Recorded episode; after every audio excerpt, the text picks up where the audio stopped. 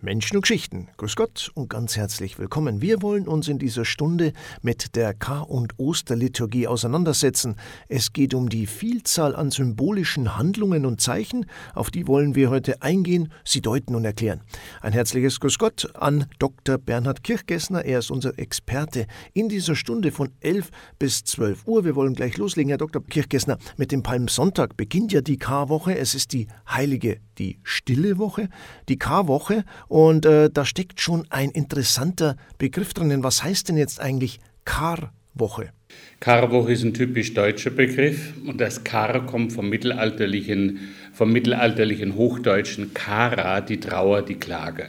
Also es ist keine Festwoche, Ostern dann schon natürlich wieder, aber der Charakter der Woche hat Trauercharakter, weil das Lebensende Jesu bedacht und in der Liturgie gefeiert wird. In anderen Sprachen, zum Beispiel in den romanischen Sprachen, heißt sie Settimana Santa, also die heilige Woche. Für uns Deutsche die Karwoche.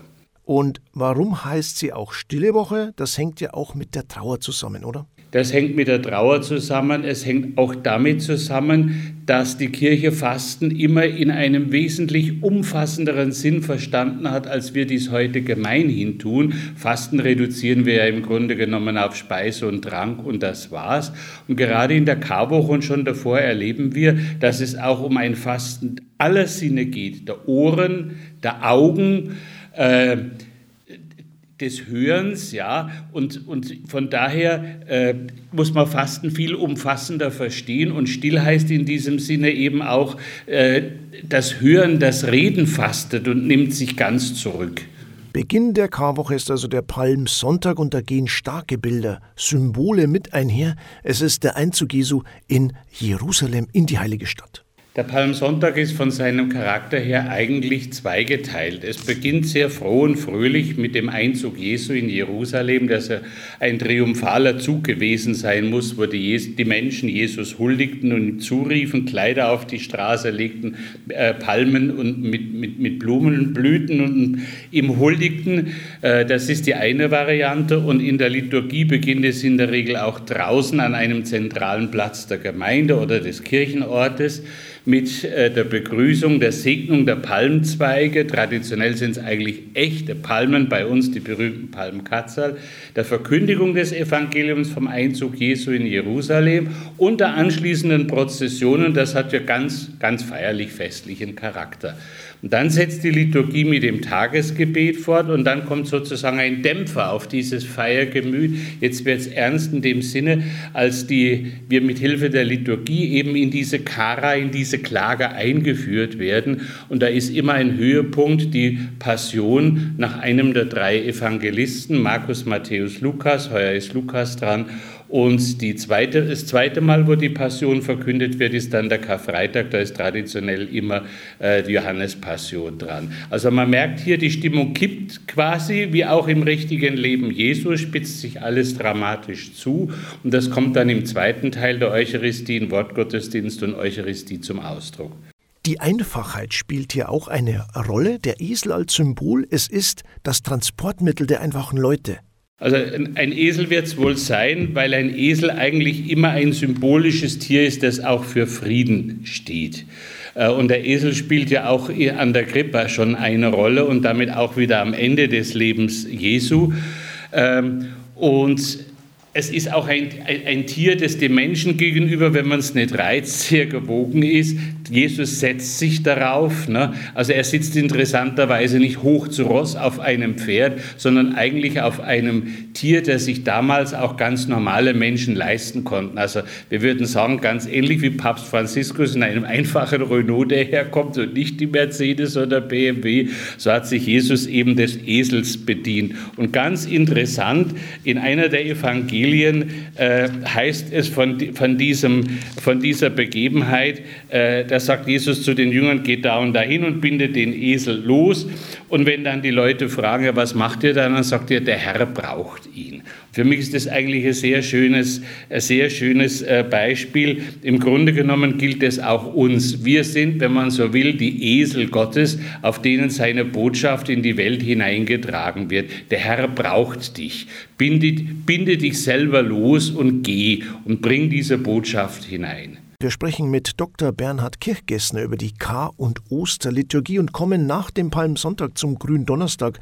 Tja, und da kommen wir gleich eben auf die Farbe zu sprechen. Warum heißt der Gründonnerstag mit der Farbe an sich hat es ja nichts zu tun? Da ist unsere deutsche Sprache sehr verfänglich, ähnlich wie bei Karwoche, Kara, die Trauer. Äh, vielfach wird ja da an diesem Tag Grünes mit Vorliebe gegessen. Ist ganz okay, aber das Grün kommt von einem ganz anderen mittelhochdeutschen Wort her, nämlich von Greinen, von Weinen.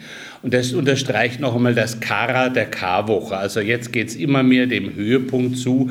Es ist auch dieser Tag im Grunde genommen ein ja, Tag, der zwei Seiten an sich hat. Da ist die Freude über die Einsetzung der Eucharistie, das sehr zum Nachdenken anregende Zeichen der Fußwaschung, darüber werden wir wohl noch reden, und äh, eben auch dieser Trauercharakter, das Weinen, das Klagen, denn es ist ja ein Abschied Jesu, ein definitiver Abschied Jesu von den Seinen, denn am Ende dieser Liturgie geht es ja gleich über in den Garten Gethsemane.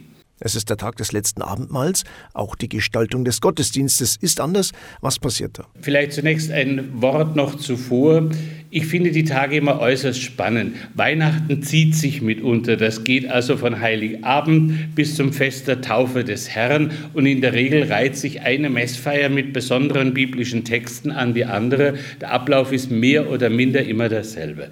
In der Karwoche wird eigentlich die ganze Liturgie auf den Kopf gestellt. Alles auf eine Woche komprimiert. Und jeder Tag wird liturgisch ganz anders begangen, einmalig im Kirchenjahr. Und das ist auch das Besondere am Gründonnerstag. Donnerstag. Also da haben wir zum einen äh, den Akzent äh, der Fußwaschung, äh, dass er im Mittelalter sogar als achtes Sakrament betrachtet wurde und äh, bei manchen Orden wie den Zisterziensern äh, wurde das und wird es ja noch bis heute im Kreuzgang gepflegt und zwar nicht nur am Gründonnerstag, sondern sogar wöchentlich.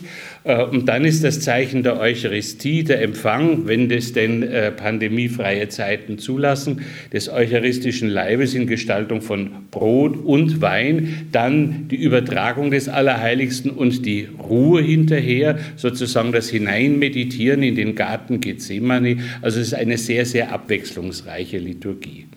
Die Schlichtheit spielt eine große Rolle, auch die Orgel verstummt. Mit dem Gloria, das ist so der letzte Jubelruf, verstummt dann die Orgel. Da sind wir wieder genau wie, wie, vorhin bei dieser vielfältigen Bedeutung des Fastens. Jetzt wird Fasten sozusagen immer radikaler auf Karfreitag und Kar-Samstag hin.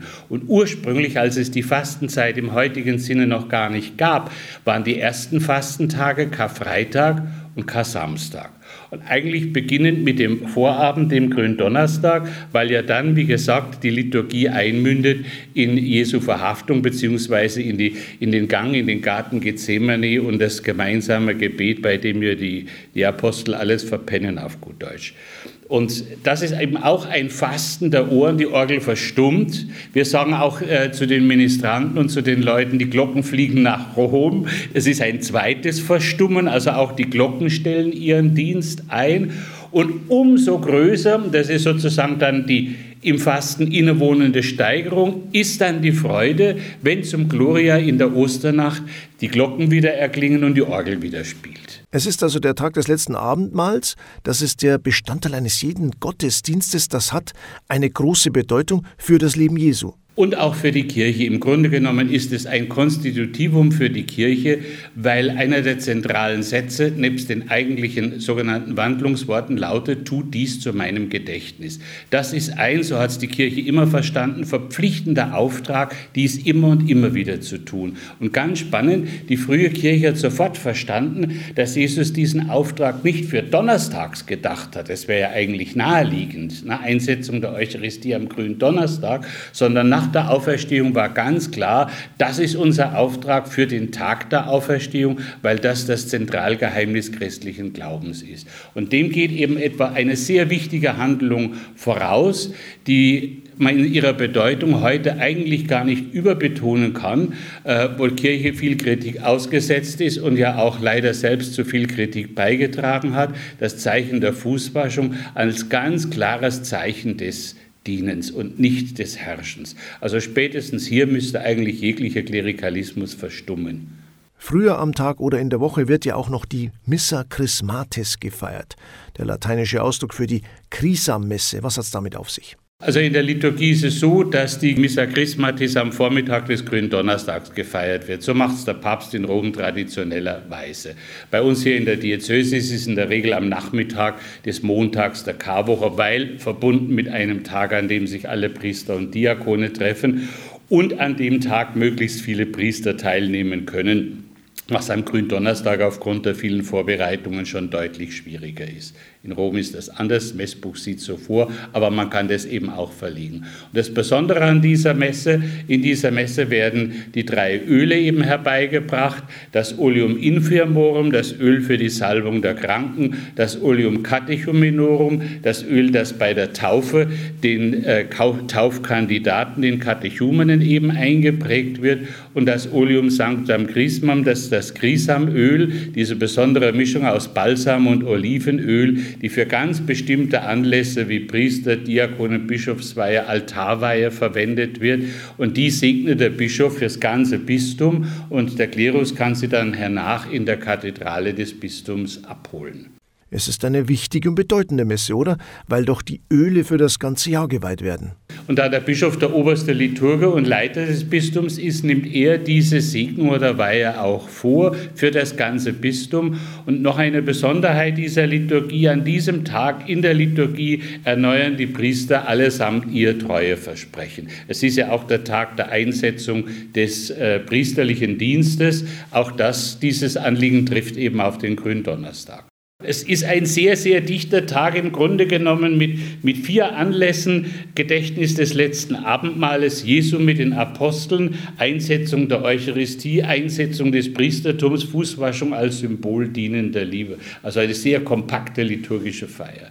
Wir sprechen über die Kar- und Osterliturgie und kommen zum Karfreitag. Ja, der Karfreitag ist der Gedächtnistag der Kreuzigung und des Todes Jesu. Was gibt es denn über diesen Tag zu wissen? Wie wird er begangen? Also zunächst ist der Karfreitag ein total stiller Tag. Darum sind auch nach wie vor Tanzveranstaltungen an diesem Tag auch staatlicherseits untersagt. Es ist darüber hinaus ein sehr strenger Fasttag. Und es ist eine, ein Tag, an dem die Liturgie quasi völlig aus der Reihe springt, in dem wir eben keine Eucharistie feiern, sondern eine sehr ausgedehnte Liturgie mit den drei Teilen, einem sehr extensiven Wortgottesdienst inklusive Johannespassion, dann als besonderen Akzent einzig an diesem Tag die Kreuzverehrung. Das enthüllte Kreuz wird jetzt gezeigt. Bis dahin war es verhüllt, da sind wir wieder beim Fasten der Augen. Jetzt wird es enthüllt, den Gläubigen vorgestellt. Die Gläubigen werden eingeladen, durch Verneigung oder Kniebeugung den Herrn am Kreuz zu ehren und die Kommunionfeier. Und das ist so völlig anders als sonst im Jahresablauf. Und auch die Zeit ist eine andere. Bei uns ist der Feiertag um 15 Uhr nachmittags und in anderen Ländern, wo kein Feiertag ist, eben dann am Abend. Aber die Liturgie ist in jedem Fall eine ganz besondere. Der Gottesdienst beginnt um 15 Uhr. Es ist die Todesstunde Jesu. Der Kreuzweg ist auch ein Stichwort, ähm, das unmittelbar mit dem Karfreitag in Verbindung steht, oder? Ja, der Kreuzweg wird traditionell in der Fastenzeit von den Gläubigen gebetet. In der Regel sind es sehr kurze Wechselgebete zwischen einem Vorbeter, einer Vorbeterin und den Gläubigen. Deshalb kurz, damit man, wenn man die Stationen in der Kirche oder im Freien abschreitet, ohne Buch dem folgen kann. Also es ist sehr einfach, auch auch deshalb, weil der, die Kreuzwegandacht aus der Volksfrömmigkeit herauskommt. Ursprünglich waren das ja mal nur zwei Stationen. Vielleicht kennen Sie aus Frankreich oder auch aus Österreich sogenannte Kalvarienberge, die im Freien stehen, ein Chemin du Calvaire. Da gab es ja ursprünglich nur zwei Stationen. Die erste der Verhaftung und die letzte irgendwo oben am Berg mit einer Kapelle oder einem Kreuz und der Kreuzigung. Und die übrigen Stationen gingen man ohne jedes Buch einfach für sich diese Station betrachtend, äh, diesen, diesen Weg. Also es war sozusagen ein sehr meditativer Gang. Und daraus entwickeln sich dann sieben Stationen, sieben, weil diese sieben Stationen biblisch verbürgt sind. Und im Laufe der Zeit, wir dürfen nicht vergessen, die offizielle Liturgie der Eucharistie war ja in lateinischer Sprache. Die Menschen, die meisten Menschen haben inhaltlich nicht verstanden, was da geschieht. Also haben sie sich sozusagen ein Ventil gesucht. Der Rosenkranz war ein solches Ventil und die Andacht, die Kreuzwegandacht auch. Und im Laufe der Zeit haben sich eben diese sieben Stationen, die biblisch verbürgt sind, ausgeweitet. und es kamen sozusagen legendäre Stationen hinzu, wie der dreimalige Fall. Davon ist in der, in der Bibel nicht die Rede, aber psychologisch sehr geschickt, denn was tun wir Menschen öfters, als dass wir fallen und den Mut brauchen, wieder aufzustehen und weiterzugehen? Oder die Veronika mit dem Schweißtuch, das Vera-Ikon, das wahre Abbild Jesu, die Begegnung Jesu mit seiner Mutter äh, oder auch dann die Pietà. Ähm, da hatte also im besten Sinne des Wortes das Volk eine große äh, Kreativität und hat die sich entwickeln lassen und daraus wurden dann die Kreuzwegstationen, die man vielfach heute natürlich um die 15. um die Auferstehung ergänzt. Welche Bedeutung hat jetzt der Kar-Samstag? Mit dem Kar-Samstag endet ja die Karwoche. Also vielfach hört man, der Kar-Samstag wäre der einzige liturgiefreie Tag im Jahreslauf. Das stimmt aber so nicht ganz.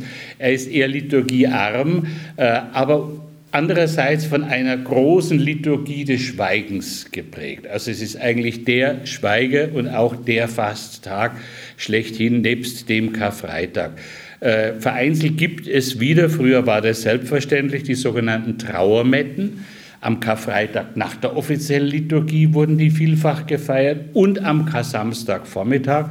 In meiner Zeit als Pfarrer haben wir uns da früh um 8 Uhr zu einer Trauermette um das sogenannte Heilige Grab versammelt, das ja in vielen Vereinen vorhanden ist. Ein eigener Aufbau, der das Grab Jesu simuliert, wo dann auch ein, ein, ein Leichnam Jesu äh, bestattet ist. Vielfach wird dann nach oder schon in der Karfreitagsliturgie dieses Grab freigelegt, mit Kerzen, mit Blumen geschmückt und die Menschen treffen sich dort zum Gebet. Von daher ist also dieser Tag nicht liturgiefrei, aber der Akzent liegt auf dieser Feier der Trauermette und auch auf dem stummen Gebet der Gläubigen. Und irgendwann am Nachmittag wird dann das heilige Grab in Ruhe abgebaut und alles wird hergerichtet für die Feier der Osternacht. Wir gehen also über zur Osternacht, die Nacht vor dem Ostersonntag. Die Liturgie der Osternacht besteht ja aus vier Teilen. Das Licht spielt zunächst eine große Rolle. Wir reden ja heute auch über die Symbolik. Wir haben ja zuvor schon gesagt, dass die Liturgie des Karfreitags eine besondere ist, weil einzigartig im Kirchenjahr. Und das Gleiche trifft noch einmal in gesteigerter Potenz auf, den, auf die Osternachtfeier zu, die aus vier Teilen sich zusammensetzt, aus der Lichtfeier. Also die Gemeinde versammelt sich um das Osterfeuer, natürlich irgendwo im Freien. Äh, die neue Kerze wird äh, am Osterfeuer, das gesegnet wird, entzündet. Äh, die Gläubigen ziehen gemeinsam mit dem Gesang Lumen Christi, was so viel heißt wie Christus ist unser Licht, in das Gotteshaus ein. Und dann wird in einem ganz feierlichen, jahrhundertealten Gesang, lateinisch nennt sich Exultet, frohlocket, äh, eben diese Kerze und mit der Kerze, ein Symbol für den Auferstandenen ist, besungen. Zuvor wird sie noch mit Weihrauch inzensiert. Also die Osterkerze hat eine ganz starke symbolische Bedeutung, nicht nur für Ostern, sondern für das ganze Kirchenjahr. Und deshalb brennt sie eigentlich an jedem Sonntag, bei jeder Tauffeier äh, sinnvoll ist es auch bei jeder Begräbnisfeier als Symbol für den Auferstandenen. Das ist so die Einleitung der Osternacht. Dann folgt ein langer Teil der Wortverkündigung. Es gibt ja die Möglichkeit, sieben Lesungen äh, aus dem Alten Testament dafür auszuwählen. Vielfach machen das die Mönchsgemeinschaften und äh, Nonnengemeinschaften, die ja da eine sehr extensive Liturgie feiern. In den Gemeinden kann und darf man es auf drei Lesungen reduzieren, wobei ein eine nie fehlen darf, Exodus 15, der Auszug Israels aus Ägypten, der Durchzug durch das Rote Meer, so als großes Bild der Befreiung Israels, das dann eben auch äh, auf die Befreiung des Menschen vom Tod übertragen wird. Und dann folgt noch die Römerbrieflesung mit dem berühmten Paulustext und dann, äh, je nach Kirchenjahr, eben die entsprechende Variante des Osterevangeliums. Das ist so der zweite große Akzent, ein sehr ausgedehnter Wortgottesdienst. Bleiben noch weitere zwei Teile dieser besonderen Liturgie. Es geht weiter mit der Tauffeier. Es wird also erst einmal ein feierlicher Gesang über das Taufwasser angestimmt. Die Osterkerze wird zumindest partiell in das Taufwasser eingetaucht, damit wird das Wasser gesegnet. Dieses Wasser wird über der Gemeinde ausgesprengt als Zeichen zur Erinnerung an die eigene Taufe, an die Gotteskindschaft. Und wenn ein Täufling da ist, dann kann in der Osternacht eben auch live das Sakrament der Taufe gespendet werden. Und nach den Fürbitten leitet es dann über zur eigentlichen Eucharistiefeier. Erst ab da, wenn man so will, ist alles wieder normal in Anführungszeichen wie bei der Sonntagsmesse, wobei die Feier noch einen besonderen Akzent zum Abschluss aufweist, eigentlich deren zwei. Das ist die Segnung der Osterspeisen. Warum? Es ist ja die Zeit des Verzichtes vorangegangen, des bewussten Verzichtes, früher ganz stark jeglichen Verzichtes auf Fleisch. Jetzt gibt es wieder Fleisch, jetzt gibt es wieder Eier und die werden eben ganz speziell auch für das Osterfrühstück in den Familien äh, gesegnet. Und das zweite Besondere an dieser Feier ist der Risus Paschalis, das sogenannte Ostergelächter. Das hat sich im Mittelalter herauskristallisiert und erlebt, äh, muss sagen, dankenswerterweise eine Wiederbelebung. Äh, Ostergelächter bedeutet, am Ende erzählt der Priester einen äh, Witz, der natürlich in den Kirchenraum passt und hofft, dass die Pointe so gut ist, dass er alle zum Lachen bringt. Denn die Intention ist es, dass durch dieses Gelächter die Menschen etwas von der Freude verspüren dürfen, die eigentlich das Osterfest in uns auslösen sollte. Ostersonntag ist der Tag der Auferstehung. Es ist das Hochfest von uns Christen. Eigentlich ist, ist die Liturgie des Ostersonntags die erste in Anführungszeichen normale Sonntagsliturgie wieder, weil ja vorher alles, wie wir eben besprochen haben, äh, ganz anders und ganz besonders war. Der Schwerpunkt und Höhepunkt ist eindeutig die Osternachtfeier. Und das hat Pius XII. ja auch äh, in seiner, seinem Pontifikat so wiederhergestellt. Erinnern wir uns, heuer sind es 95 Jahre her, dass Josef Ratzinger am Samstag getauft wurde, und zwar mit dem Osternachtstaufwasser, das früh um 7 Uhr, das muss man sich geben, gesegnet wurde. Also da hat der Priester allein mit zwei Ministranten den Höhepunkt des Kirchenjahres gefeiert ohne Gläubigen. Dann ist alles verräumt worden und am Ostersonntag hat man erst Auferstehung gefeiert. Also es war eine völlig widernatürliche Entwicklung. Und da ist jetzt ganz klar, der Höhepunkt ist die Feier der Osternacht und der Ostersonntag verleiht dem noch einmal Ausdruck, aber ohne besondere Liturgie, mit dem Akzent natürlich der Speisensegnung und des Risus Paschalis. Aber ansonsten äh, ist sozusagen das Maß aller Dinge die Osternacht. Ja, und damit beginnt dann auch die Osterzeit. Und dann beginnen eben die 50 Tage äh, danach bis Pentekoste, daraus hat sich Pfingsten entwickelt, bis zum 50. Tag. Also die Kirche hat immer schon äh, das Empfinden gehabt, das ist das wichtigste aller Feste, die, die, ja, das bedeutendste aller, mit dem steht und fällt der ganze christliche Glaube. Und darum hat sie das 50 Tage intensiv gefeiert. Nach dem Ostersonntag kommen wir zum Ostermontag und da meinen ja viele, der hängt eigentlich so ein bisschen so dran. Gleichzeitig ist es schon noch ein bedeutender Feiertag. Es ist nämlich der Beleg der Auferstehung. Hier begegnen zwei Jünger Jesus. Von der Liturgie her ist es ganz normale Messfeier, natürlich mit besonders festlichem Akzent, auch mit der Kirchenmusik, keine Frage.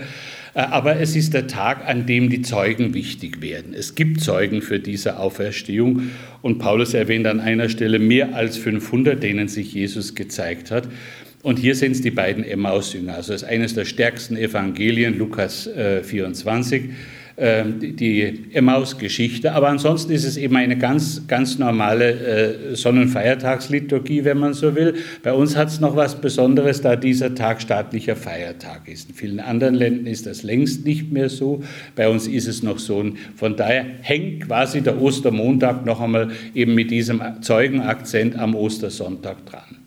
Damit sind ja die Osterfesttage eigentlich rum. Wir blicken aber abschließend noch auf den Weißen Sonntag. Warum, Herr Dr. Kirchgessner? Jetzt müssen wir ein bisschen zurückgehen. Äh, in der frühen Kirche gab es einen einzigen Tauftermin. Das war die Osternacht. Und davor haben sich die Katechumenen, die Taufbewerber, die ja in der Regel Erwachsene oder Jugendliche waren, intensiv vorbereitet. In der Osternacht wurden sie also getauft. Sie kamen in ihren ganz normalen Kleidern, haben im Baptisterium in der Taufkapelle die Kleider abgelegt, wurden vom Bischof, vom Priester, vom Diakon durch Untertauchen getauft und bekamen dann ein neues Kleid, ein weißes Kleid. Anschließend wurden sie gesalbt, das haben wir heute auch noch bei der Taufe. Das war damals die Firmsalbung, die eigentliche Firmsalbung. Und dann zogen sie in Prozession mit allen anderen zur Kathedrale, um dort Eucharistie zu feiern. Sie haben also in einer liturgischen Feier die drei Sakramente empfangen, die wir deshalb Initiationssakramente nennen. Sakramente der Einführung in das Christentum. Und dann konnten sie quasi eine Woche lang dieses neue Kleid tragen, bis es schmutzig war, bis sie es abgelegt haben und sozusagen Kleiderwechsel vorgenommen haben. Und daher hat der weiße Sonntag seinen Namen vom Taufkleid. Und dann ist aber die Geschichte noch nicht zu Ende, sondern dieses Taufkleid wächst eigentlich mit den Menschen mit. Es ist das Kleid der Erstkommunionkinder, heute der, der, Mädchen, aber auch der Jungs. Es ist das Kleid, das die Braut zur Hochzeit trägt. Es ist nichts anderes als, wenn man so will, das mitgewachsene Braut, äh, Taufkleid. Und es war früher auch das sogenannte Totenhemd, das weiße Hemd, in dem man bestattet wurde. Also das Hemd war wie die Kerze ein Lebensbegleiter. Das war also noch die Bedeutung und der Hintergrund zum Weißen Sonntag und damit sind wir am Ende angelangt. Ein ganz herzliches Dankeschön an unseren Gast in dieser Stunde, Dr. Bernhard Kirchgessner. Bitte gerne. Das war der Blick auf die Kar- und Osterliturgie, auf die Symbolik und Bedeutung in unserer Reihe Menschen und Geschichten. Ich darf mich auch verabschieden an dieser Stelle und wünsche noch einen schönen Sonntag. Servus und auf Wiederschauen.